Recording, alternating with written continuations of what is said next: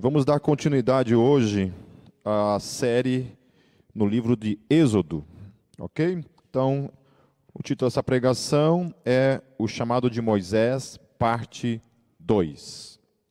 Então, domingo passado nós tínhamos dando uma olhada sobre o chamado de Moisés e tratamos alguns princípios. Depois, lá no, no nosso canal, aí no mesmo canal do YouTube, você pode depois assistir, caso você não tenha visto para você se inteirar melhor sobre o contexto daquilo que a gente está lidando ao tratar o livro de Êxodo. Ok? Vamos orar mais uma vez e pedir a Deus graça por esse momento. Deus, nós colocamos mais uma vez, Senhor, a tua palavra diante do, do teu altar, pedindo, Deus, e clamando diante do Senhor que o teu espírito venha ministrar no nosso espírito, na nossa alma, no nosso coração, na nossa mente, Senhor ministrando as verdades da tua palavra, aquilo que o Senhor quis revelar por meio dela. Revela-nos, ilumina-nos, Pai, para que nós possamos compreender acerca da tua palavra, em nome de Jesus. Amém.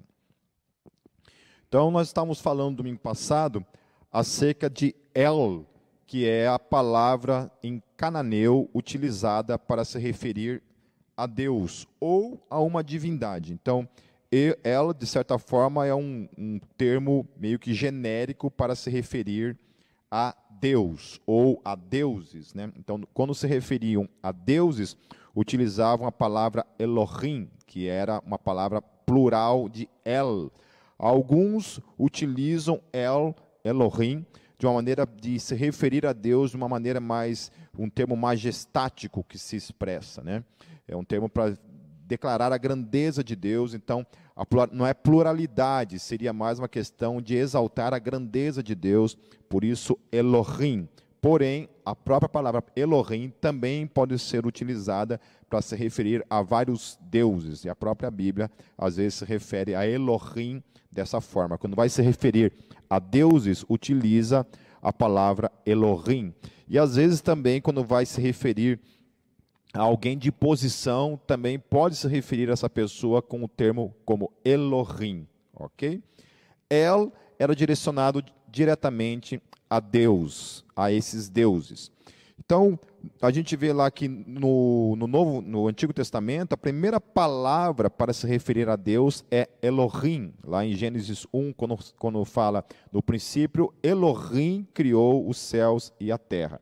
Então usa esse termo cananeu, essa palavra cananeia, que também o hebreu, o, a língua hebraica herda essa palavra e utiliza também para se referir a Deus. Mas a princípio, El era a palavra utilizada na língua cananeia para se referir a Deus. A, a questão é que na, na, dentro da, das religiões cananeias, El também ele era casado e com uma deusa chamada Aserá.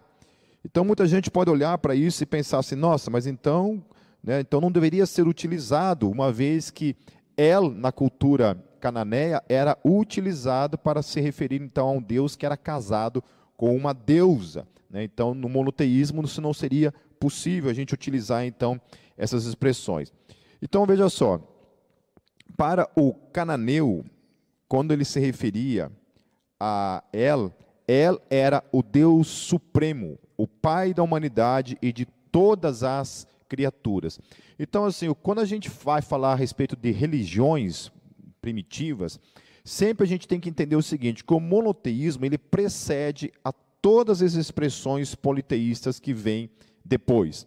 Então, mesmo que El, na cultura cananeia, pode ser descrito também como um Deus casado, se ele é o Deus criador, está sendo se referindo a, a El como o Deus criador de todas as coisas, então El é a palavra que deve ser extraída da cultura para expressar então Deus, porque só existe um Deus criador de todas as coisas. Mesmo que depois El venha se tornar é, de uma maneira distorcida na cultura, ligando ele a outras questões que vêm depois, por exemplo, o fato dele ser casado, não é isso que está em questão, ok? Então, a própria Bíblia, o próprio Deus se revela como El. Ele é o único El e ele passa a se, a se revelar como único e não, de certa forma, revelando que há outras, outros deuses ou outra deusa que faz parte do seu ser.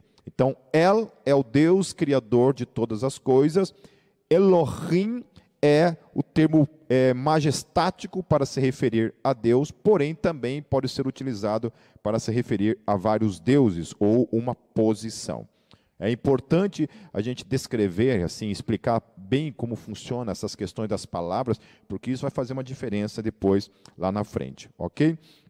Então, assim, na leitura dos capítulos que a gente vai tratar hoje, a gente vai tratar três capítulos, capítulo 4, 5 e 6 de Êxodo.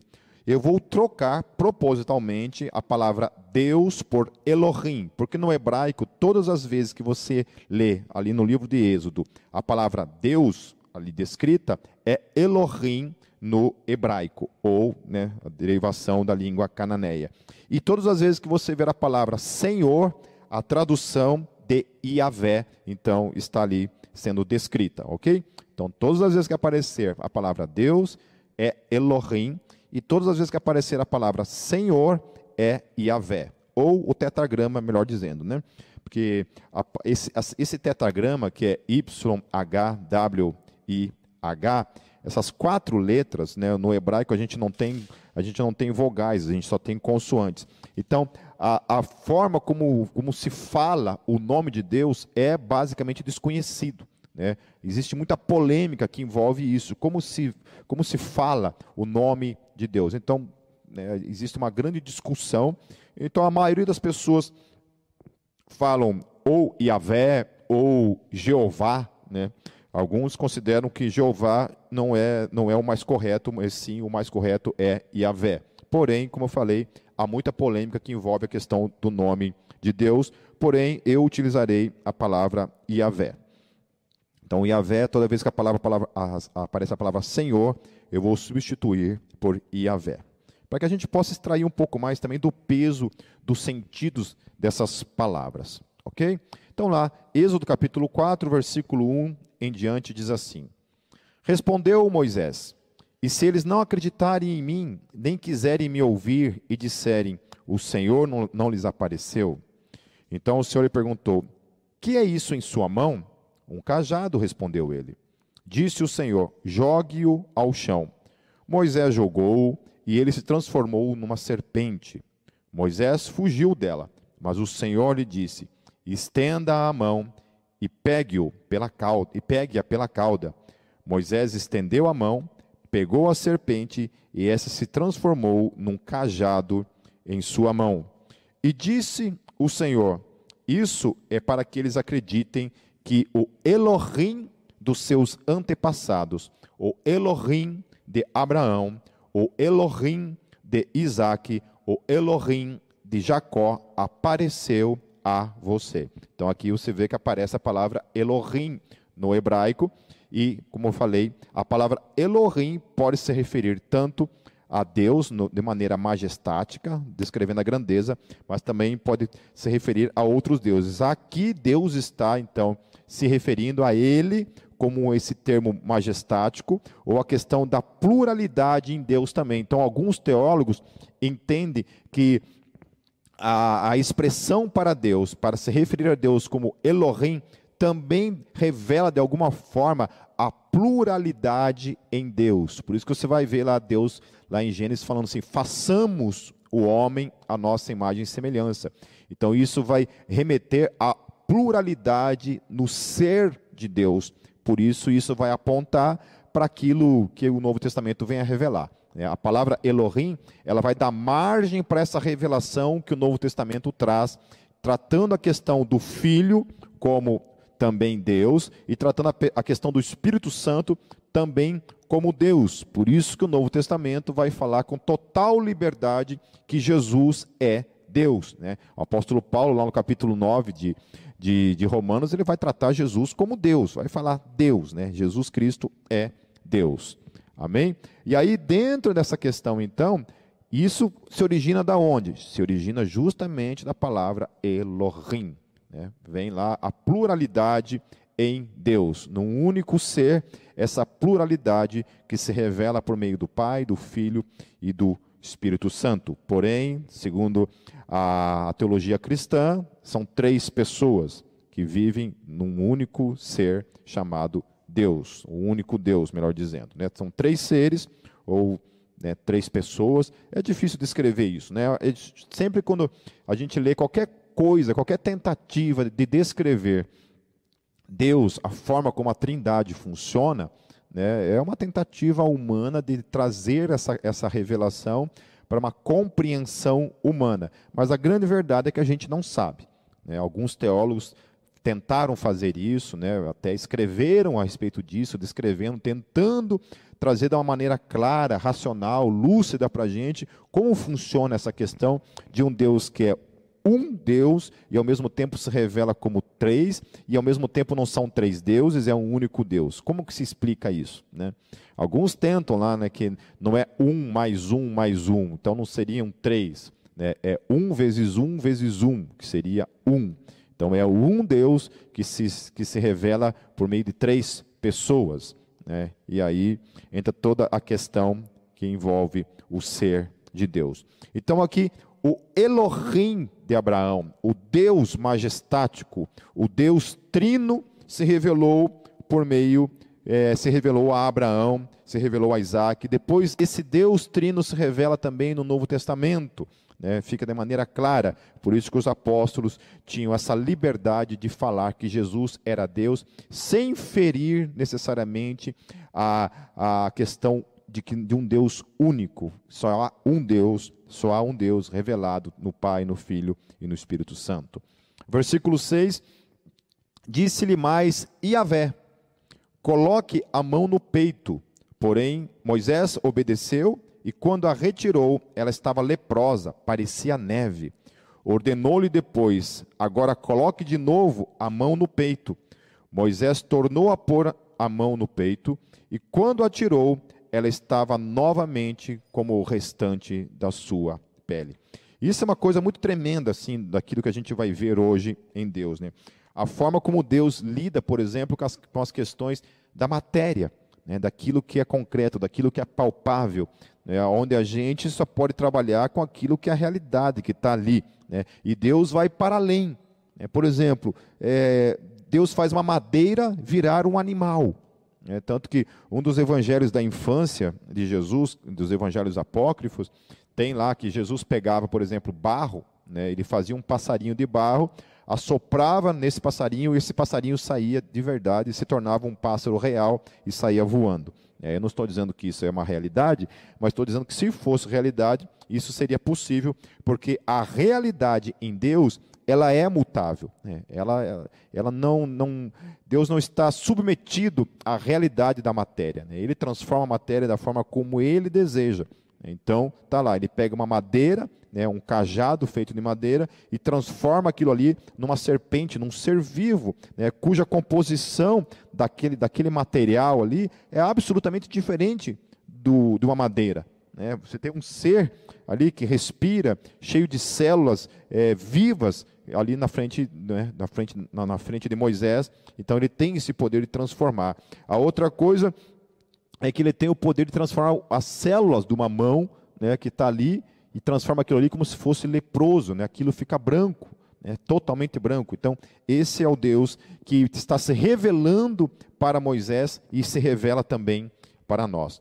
Por isso que querer definir como serão as coisas na eternidade é, está muito longe de podermos fazê-lo, ok? Eu tive há um tempo atrás um debate num, num grupo de, de, criacionistas, onde um dos criacionistas, né, um cientista lá, quis propor uma teoria de que no céu, na eternidade, as coisas funcionarão exatamente como funcionam nesse mundo.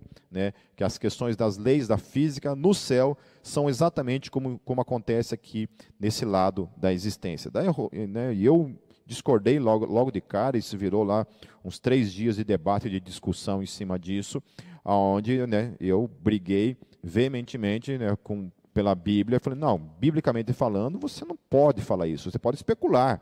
Você pode, talvez, quem sabe, né, mas não tem como você aplicar isso no mundo invisível, no mundo de, no mundo de Deus, como as coisas funcionam, se lá tem órbitas, né, como é que funciona a questão da energia, né, num, num, num mundo onde não há, não há trevas, não, não há escuridão, não há dia, não há descanso, não há dor, não há sofrimento, né, onde as leis podem funcionar absolutamente de maneira totalmente diferente. A gente não sabe.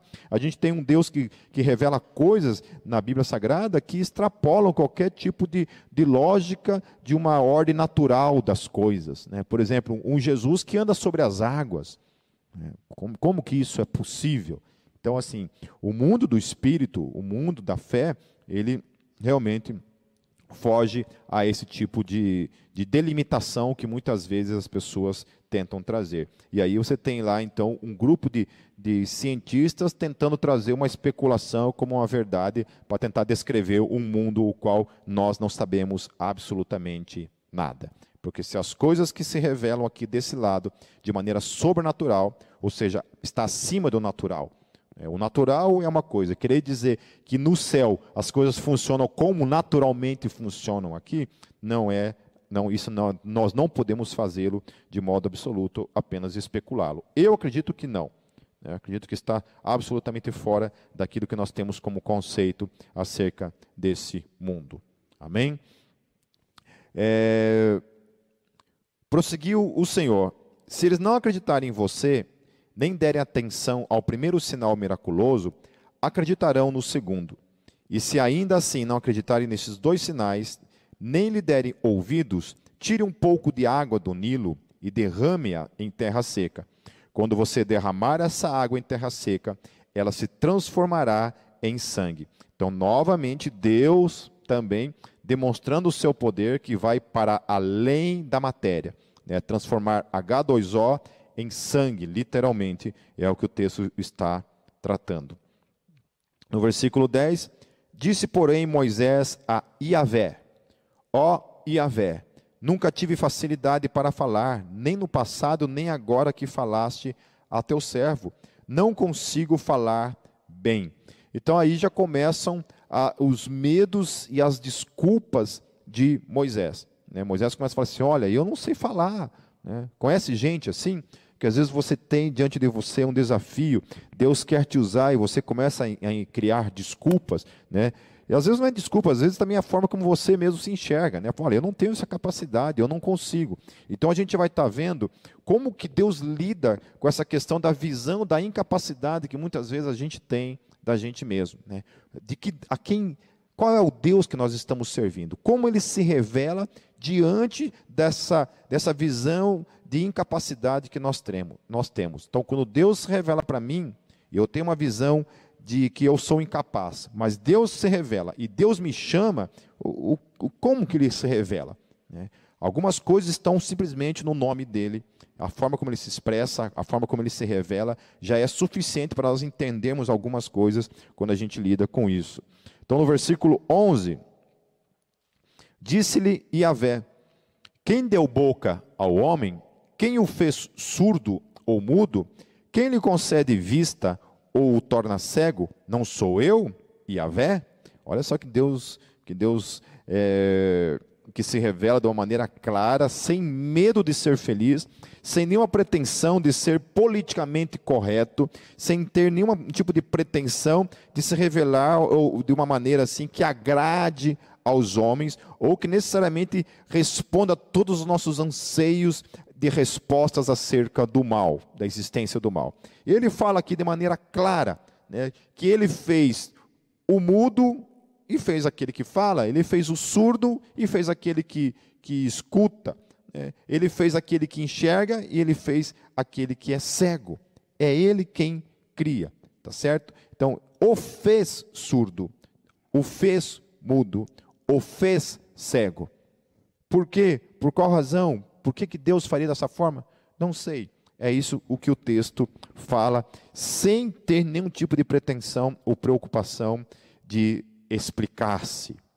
Deus não se explica. Deus não pede desculpas. Deus apenas se revela como é e nós precisamos então abraçar essa revelação e servir a esse Deus que se revela, como a gente vai ver um pouco mais para frente.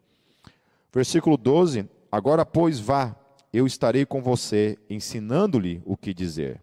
Respondeu-lhe, porém, Moisés: Ah, Senhor, peço-te que envies outra pessoa. Olha só que coisa de louco, né?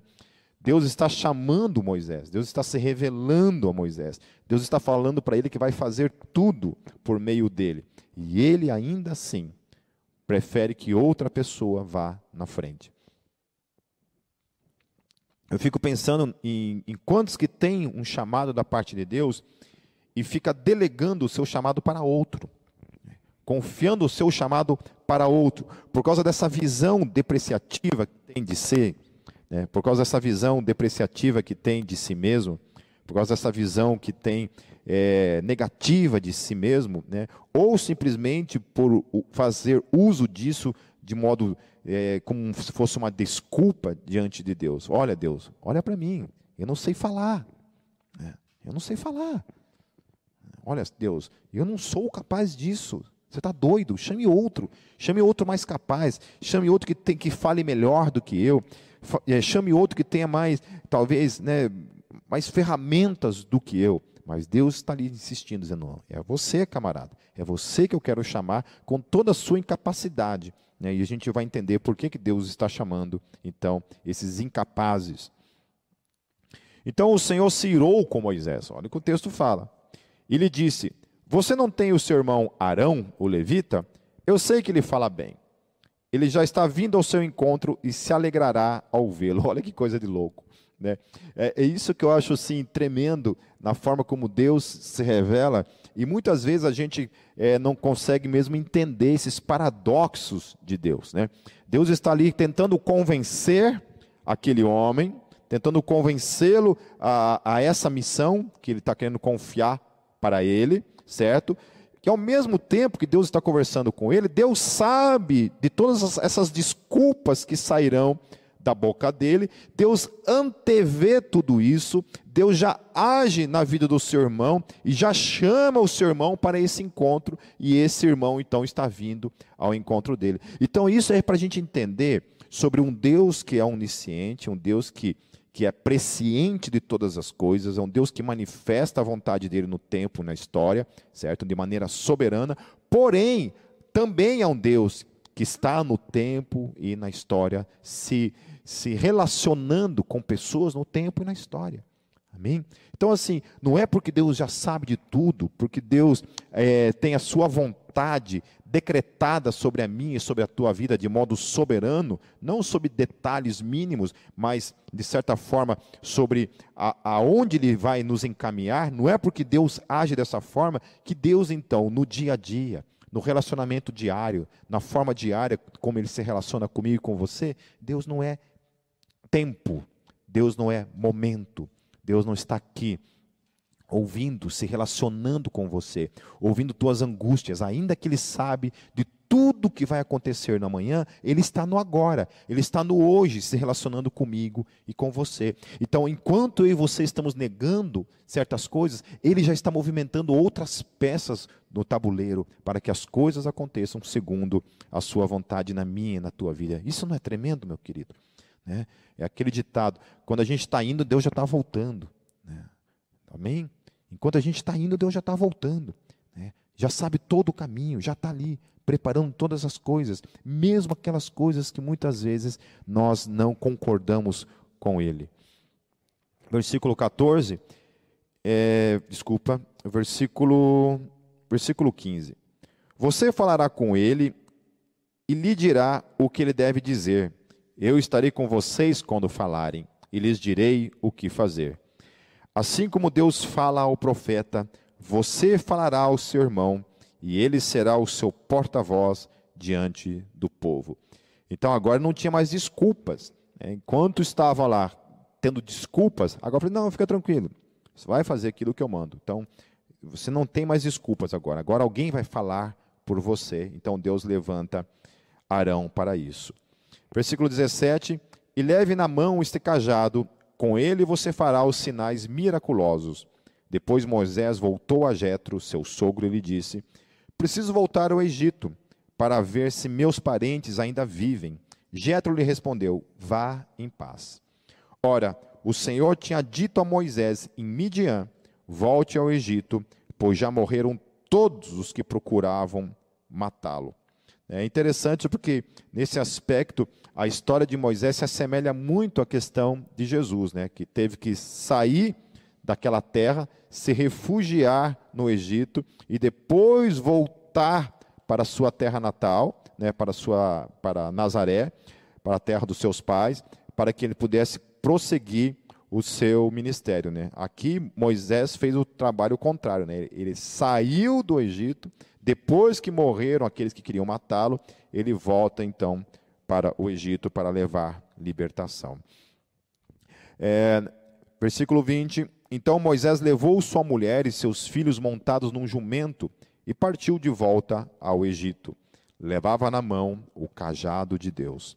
Disse mais o Senhor a Moisés: Quando você voltar ao Egito, tenha o cuidado de fazer diante do Faraó todas as maravilhas que concedi a você o poder de realizar. Mas eu, olha, preste bem atenção nesse texto. Mas eu vou endurecer o coração dele para não deixar o povo ir. Amém. Quando a gente olha para esse texto, sim, muita gente tenta fazer alguns malabarismos teológicos para dizer que não, isso na verdade não foi isso. Na verdade, Deus permitiu que o coração dele se endurecesse né, segundo a vontade dele mesmo, né, não tinha nada a ver com Deus esse, essa operação. Né. Porém, lá a gente vai lá em, em, Romanos no capítulo 9 e a gente vê que o apóstolo Paulo, do contrário, né, ele utiliza isso, esse, esse, esse momento, né, essa forma como Deus expressa a questão ali ligada a Faraó, como um ato soberano mesmo da parte de Deus. Né? Então é Deus mesmo que endurece o coração. E aí, assim como lá em Romanos no capítulo 9, aqui também é, Paulo lá explica por que, que Deus age assim. Para mostrar o seu poder, a sua glória e a sua justiça nos vasos de desonra, preparados para a vergonha. Tá certo?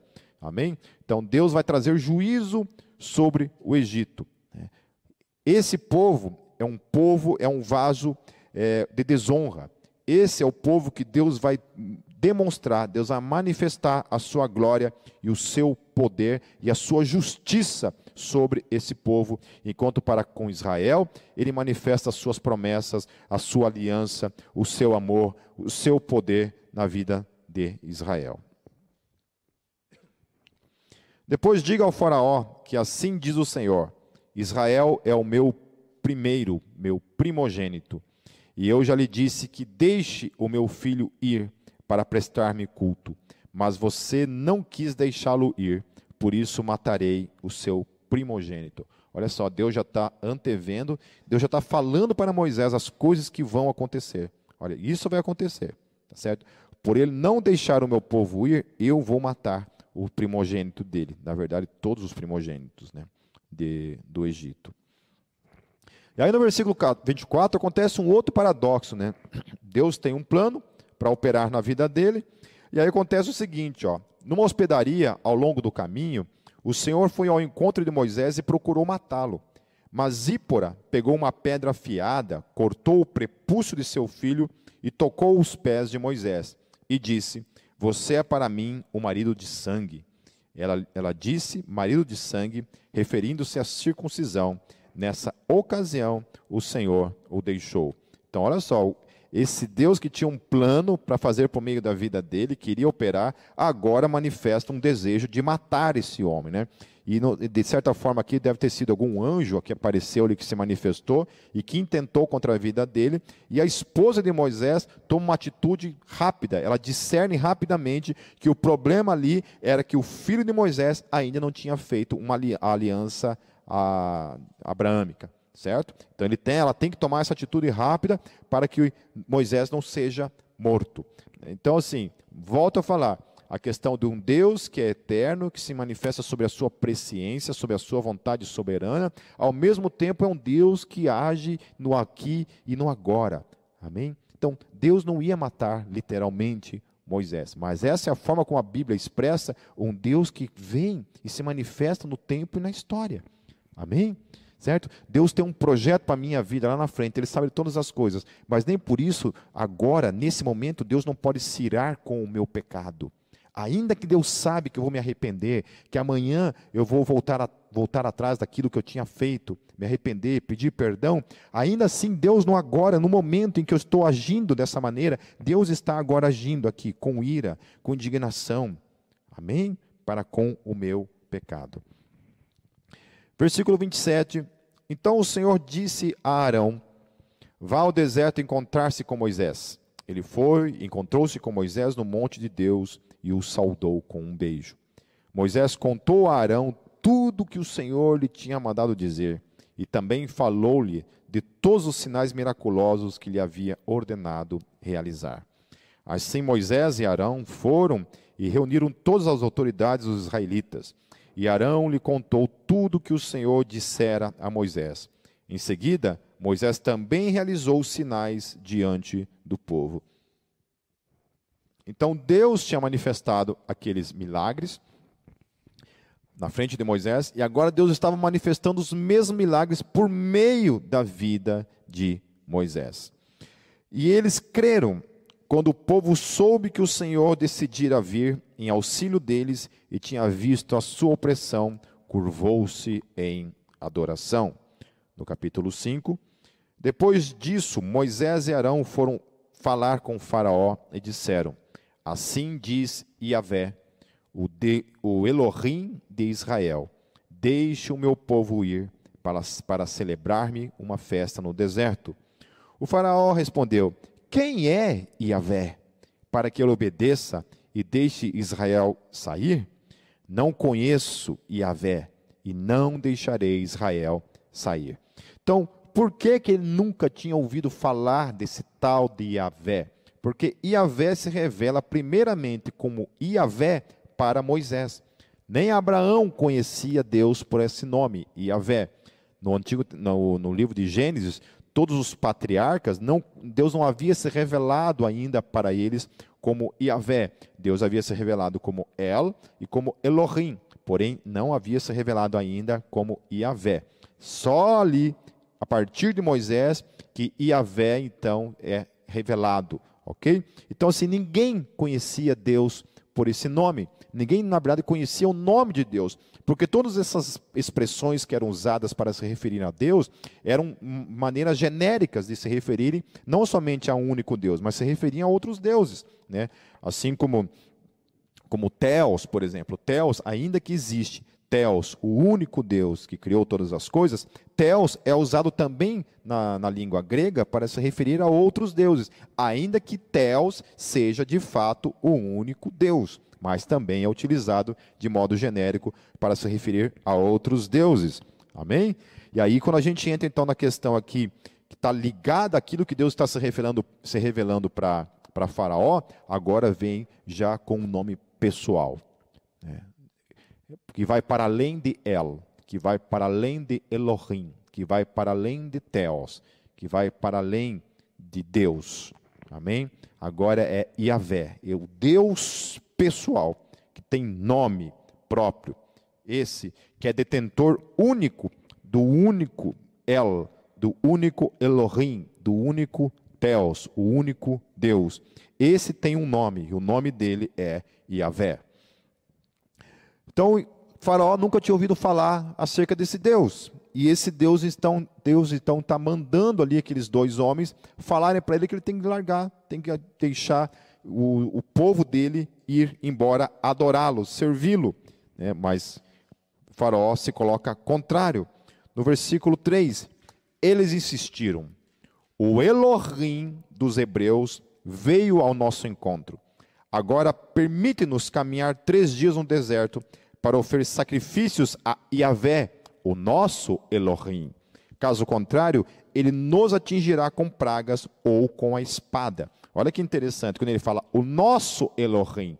Por quê? Porque Faraó tinha os Elohims dele. Ele tinha os seus Elohim. Mas quem era o Elohim de Israel? O Elohim de Israel era Yahvé. Então, Yahvé se revela, está dando essa ordenança para esse aviso para o faraó. Versículo 4: Mas o rei do Egito respondeu Moisés e Arão: Por que vocês estão fazendo o povo interromper suas tarefas? Voltem ao trabalho. E acrescentou: Essa gente já é tão numerosa e vocês ainda os fazem parar de trabalhar?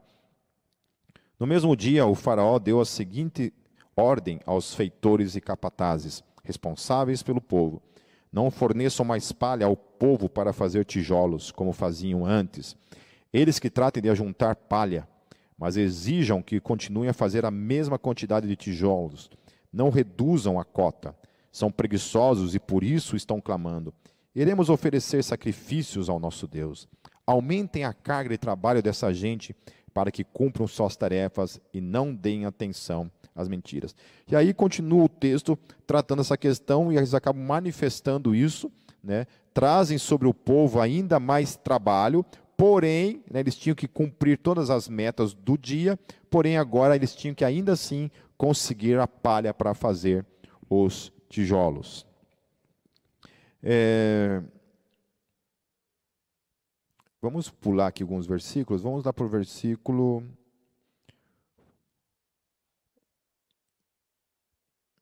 Vamos para o capítulo 6, a partir do versículo 1.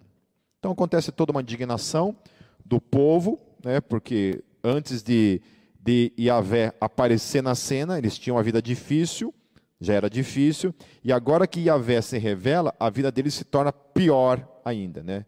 piora a situação deles. Moisés fica também indignado com isso e chega para Deus: pô, Deus, né? Você não falou que ia libertar os caras? Eu vim aqui para trazer mais opressão ainda para a vida desses caras. É, lá no capítulo 6, no versículo 1. Então Yahvé disse a Moisés: Agora você verá o que farei a Faraó. Por minha mão poderosa ele os deixará ir. Por minha mão poderosa ele os expulsará do seu país. Disse Elohim a Moisés: Eu sou Yahvé. Aparecia a Abraão, a Isaac e a Jacó como El Shaddai, mas pelo meu nome, o Senhor, o Senhor, é, mas pelo meu nome, Yahvé, não me revelei a eles. Olha só que interessante. Né? Agora aparece uma outra, uma outra palavra para designar Deus, El Shaddai. Então, El Shaddai é um dos nomes em hebraico para Deus, que significa Deus Todo-Poderoso. Guarde isso, Deus Todo-Poderoso.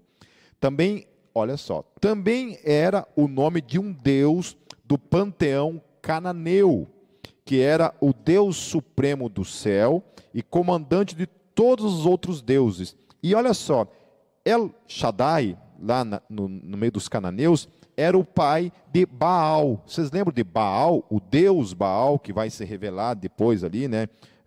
Os textos mais para frente vai aparecer o tal do Baal, né? e que Deus vai se voltar fortemente contra Baal. Então, novamente a questão, né? ainda que dentro da, daquele politeísmo cananeu, El era o pai de Baal, naquela, naquele contexto, Deus está falando que El é ele e não tem nenhum Baal na parada, não.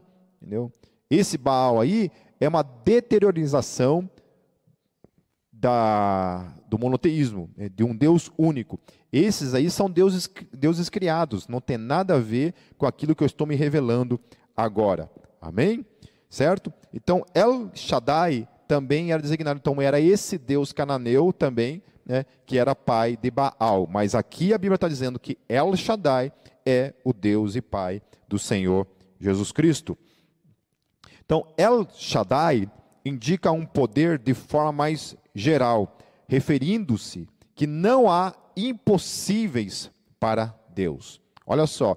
Então, El Shaddai vai se referir a Deus como Deus dos impossíveis. Por isso, Deus Todo-Poderoso, Deus que é capaz de todas as coisas, nada é impossível para esse Deus. Então, todas as vezes que você falar o Deus Todo-Poderoso, o Deus que é capaz de todas as coisas, o Deus que nada é impossível para ele, é El Shaddai. Certo? Então, El Shaddai é esse Deus. Então, enquanto que Elohim vai se referir a Deus como Deus Criador, por isso que Gênesis 1, 1 vai dizer: no princípio, Elohim criou os céus e a terra certo? Então, Elohim.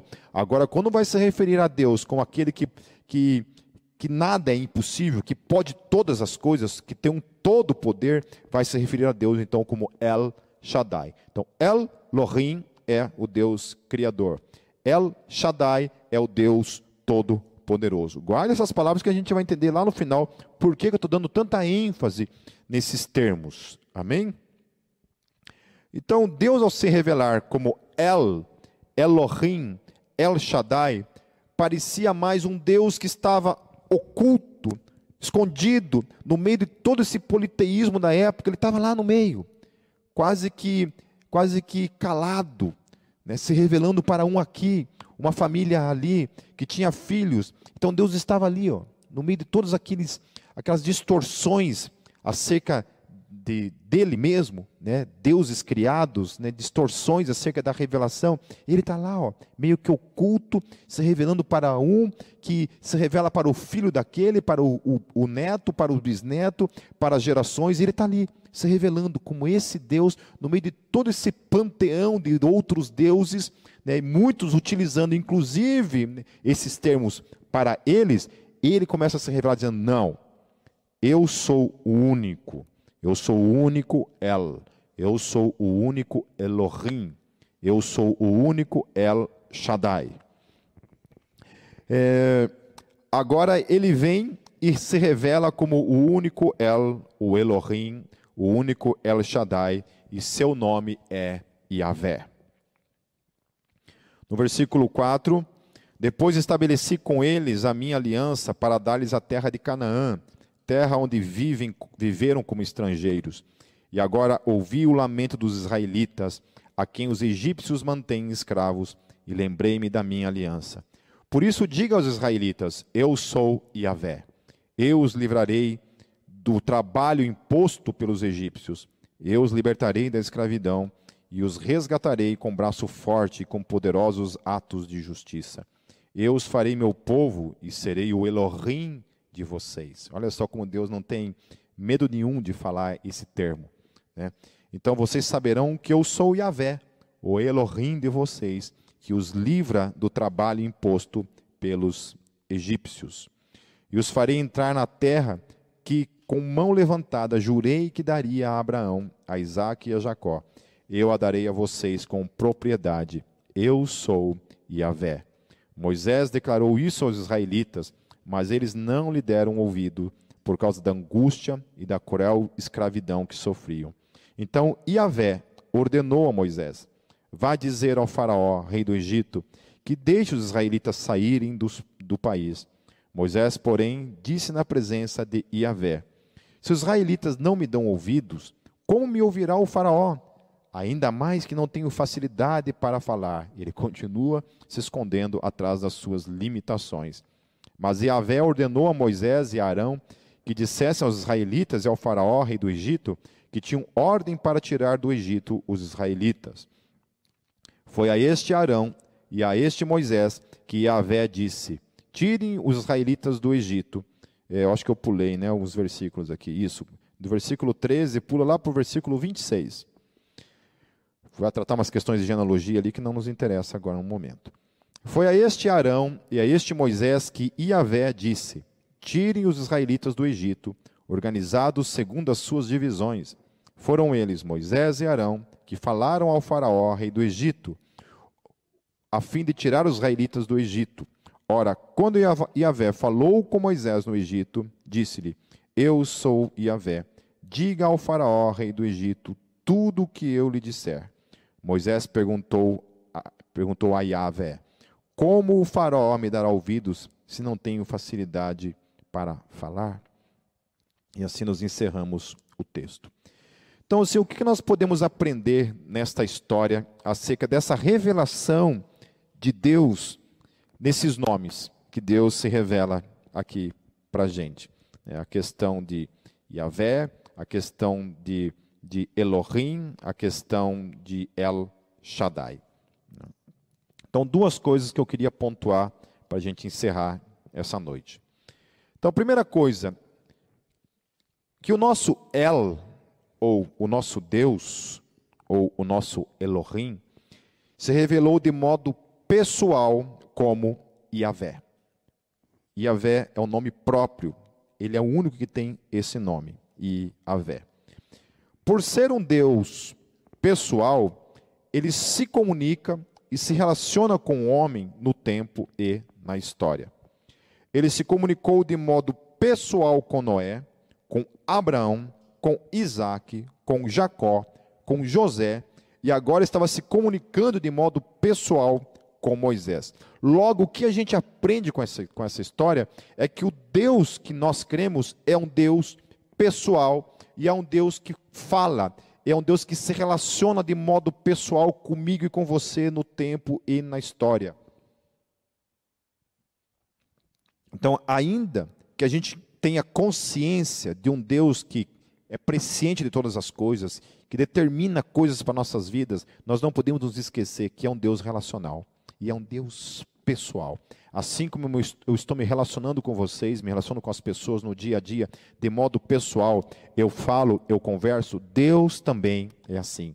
Nós temos um Deus que é uma pessoa, certo? Uma pessoa que fala, uma pessoa que pensa, uma pessoa que manifesta a sua presença na nossa vida. Amém? Então a primeira coisa que a gente já pode aprender com essa história é que nós temos um Deus que é pessoal e que se revela por esse nome que a gente chama de Yahvé. Então, logo, é um Deus que, que fala e não está calado. Nenhum outro Deus, é, nenhum outro Deus da humanidade é como Yahvé.